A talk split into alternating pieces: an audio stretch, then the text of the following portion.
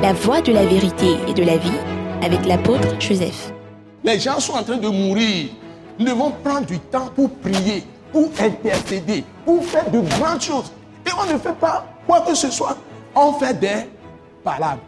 Chacun monte sur son piédestal, se met à la télé, à la radio, même les journalistes, c'est des, des, palabres, des inutilités. Des gens disent des bêtises seulement. Les gens ne lisent pas la Bible, ils ne lisent rien du tout. Ils sont dans la chair, ils sont gouvernés par le péché, l'iniquité. Toute l'Église est plongée dans l'ignorance.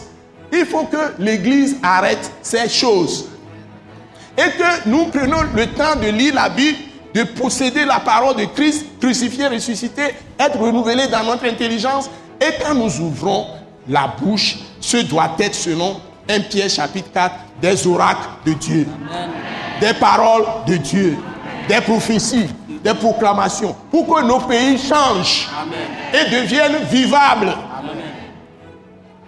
Vous voyez comment nous étions tous emportés dans le ciel avec l'adoration qu'on a fait tout à l'heure? C'est ça qui a fait tomber les murailles de Jéricho. Hein? Moi, quand je suis rentré dans la salle, j'étais très content. Nous croyons que vous avez été bénis et édifiés à l'écoute de ce message et vous exhortons à persévérer dans la grâce de Dieu. Pour plus d'informations et pour écouter d'autres puissants messages, merci de nous contacter au numéro indicatif 228 90 04 46 70 ou de visiter le site web atacinternational.org. Soyez bénis en Jésus-Christ.